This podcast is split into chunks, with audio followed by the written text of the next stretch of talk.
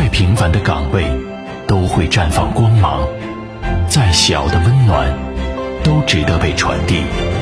你未必光芒万丈，但始终温暖有光。公益体彩，乐善人生。最近啊，在这个云南昆明有一家火锅店啊，海底捞火锅店。但是今天发生这件事情呢，就不是太好。当然了，人家服务还是很热情的。一名男顾客吃饭的时候，他这个打火机啊就掉到这个火锅里边去了。那服务员当然是要过来帮他来把这个打火机给他找出来。于是呢，这个服务员就拿着这个漏勺，咱们吃火锅都知道用那个漏勺来打捞这个打火机。正在打捞的这个时候啊，爆炸发生了，打火机在火锅里炸开了。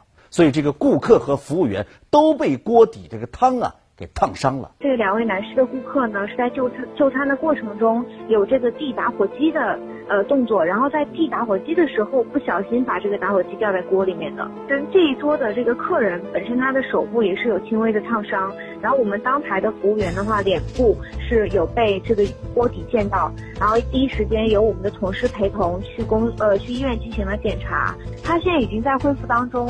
哎呀，这个场面看到相当的惊险啊！我们也特别心疼这个伤者，希望他们能够尽快的康复。